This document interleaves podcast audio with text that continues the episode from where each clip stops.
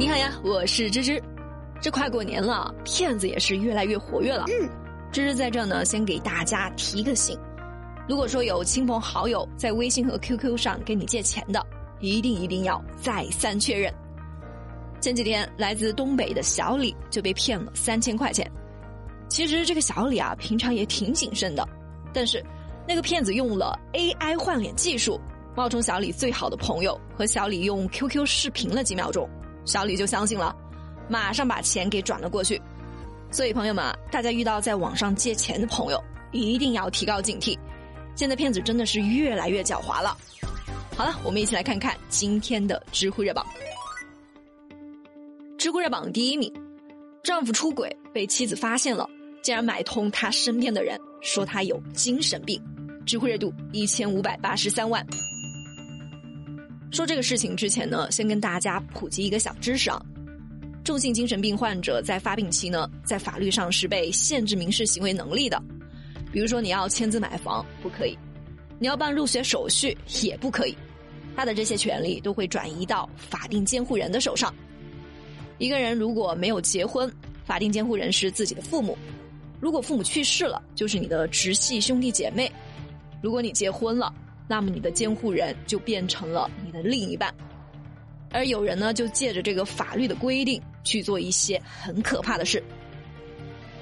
很多年前的一个晚上，上海市某精神中心的急诊室来了一个特殊的病人，这个病人是一家企业的老板娘，她被一群人扯着送了过来，其中有一个人是她的丈夫，而其他人则是他们公司的员工。当时这个女人的情绪有些失控啊，头发也是乱七八糟的，在那时大喊大叫，一直说自己的老公有外遇，还说自己被监视了。这种症状确实是符合精神分裂的表现。之后医生又问了她老公和身边的其他人，都说这个女人神经过敏，很不正常。于是医生就把她收治住院了。到了第三天，医院的主任过来查房。他给女人做了精神检查后说：“这个诊断还需要看看。凡是涉及到夫妻问题的，比如说老婆怀疑老公有外遇的，这种情况有可能会涉及到利益关系，需要反复的去问病史，而且要问不同的人。于是医院就按照主任的要求，找到了女人在上海的弟弟。可是他弟弟也说姐姐平常就不太正常。之后又找了他的父母，结果一问。”他爸妈坚决否认自己的女儿精神不正常。两位老人还说，要是不相信他们，可以去问问女儿在外地的另一个弟弟。女儿把她老公出轨的证据都给了这个弟弟。等这个弟弟到了医院才知道，女人的老公不仅是收买了自己的员工，还收买了住在上海的小舅子，让身边的这些人配合他来伪造妻子的病史，这样他就可以随心所欲的处理财产了。想想是不是有些头皮发麻？口口声声说要白头偕老的人，最后却为了利益把自己的另一半送去了精神病院。这样的男人啊，一定要给他点教训。知乎热榜第二名，父亲免费把房子过户给朋友，可现在自己却要睡马路。知乎热度八百三十九万，好心帮助朋友，没想到却坑了自己。这个事儿要从二零零八年说起。老两口有个熟人胡先生，有一天呢，胡先生的爱人王女士突然就来到了他们家，跟他们借六十万。两家人关系倒是挺不错的，可是老两口手上没这么多钱啊。王女士就说：“那可不可以拿你们的房产证做抵押，贷到款后呢再借给我？”我想这样的提议一般人都不会答应。可这两位老人实在是太善良了，居然很爽快的就答应了，直接就带着房产证来到了银行。但是因为年龄的问题，老两口没有办法抵押贷款。接下来，王女士提出了一个更离谱的要求，让老人把房子过户给他，然后以他的名义向银行抵押。老两口是想都没想，又答应了。于是房子就这样过户到了王女士的名下。房子过户的时候呢，双方签订了一份承诺书。房子虽然过户了，但是使用权还是属于两位老人的，并且要在五年内把房子重新过户回来。五年的时间很快就过去了，老两口想把房子要回来，可是对方却找了各种理由推脱。这一下十年都过去了，房子没有要回来，承诺书倒是签了不少。去年上半年，一个更大的噩梦来了，杭州拱墅区人民法院让他们搬出去。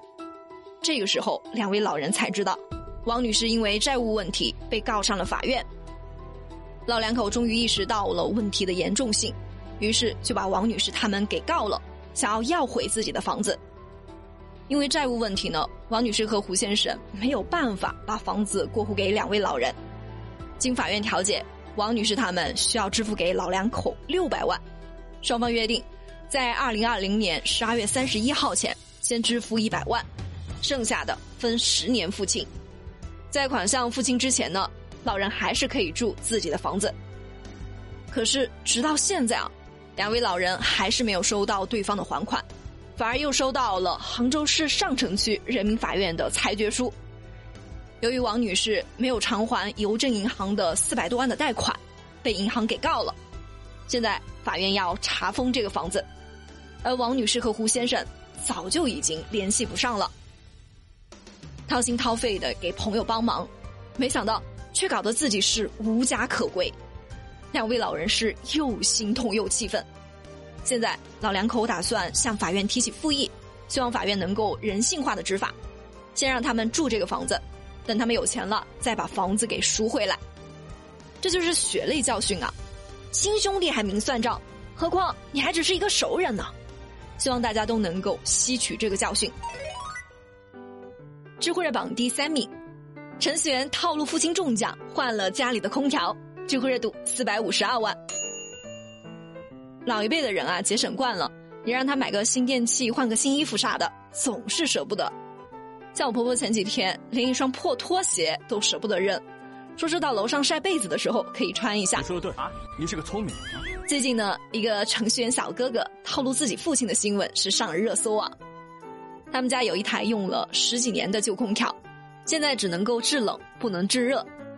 程序员小李呢就想把它给换了，但是他的父亲舍不得啊，这怎么办呢？于是程序员小李就想出了一个两全其美的办法，他做了一个百分百能够中奖的小程序给父亲抽奖，紧接着又在网上下单买了新的空调。然后和客服、快递小哥他们统一了口径。哇，这是高手，这是高手！这顿猛操作之后呢，父亲高兴的是不得了啊！不要钱的空调谁不要啊？这位程序员小哥哥真的是厉害啊，又懂技术又有孝心，为他点赞。哦，对了，红包领了没有啊？今天是新年红包的最后一天了，怎么领呢？打开淘宝搜索“最美的风景”这五个字，记住是最美的风景，就可以领到我们的红包了。虽然说可能只有几毛钱啊、几块钱的，但是能省一点是一点。现在不是快过年了吗？大家赶紧去买一些好吃的、好用的、好穿的，来犒劳一下自己。好了，今天的节目就到这了，我是芝芝，我们明天见啦。